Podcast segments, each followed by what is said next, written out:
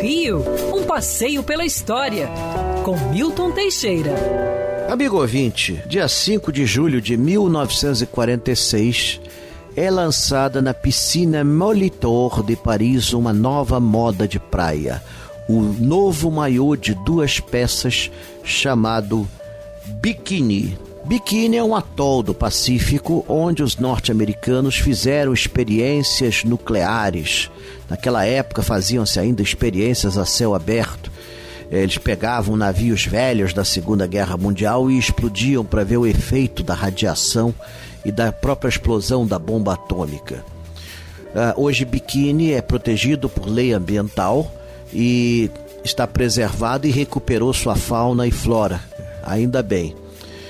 Mas em 46 foi lançado o maiô de duas peças, o biquíni, e ele logo ganhou o mundo.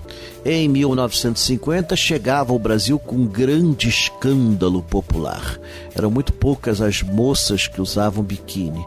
Aqui se usava um simulacro, um maiô de duas peças, que não é a mesma coisa, mas dava um gostinho de, de, de, de, de erotismo o biquíni ganha força nos anos 60 e no Brasil vai ter um desenvolvimento à parte.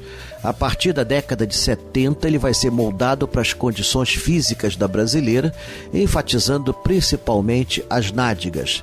Depois surgiria a tanga e outras inovações que ainda hoje fazem a delícia dos cariocas. Hoje nós não estamos nem podendo ir à praia, mas quando a praia voltar a ser aberta, com certeza o biquíni estará lá, uma lembrança de tempos idos e vividos, uma moda que veio para ficar, mostrando que nem tudo que vem de fora é necessariamente ruim para nós. E viva o biquíni e abaixo a bomba atômica. Quer ouvir essa coluna novamente?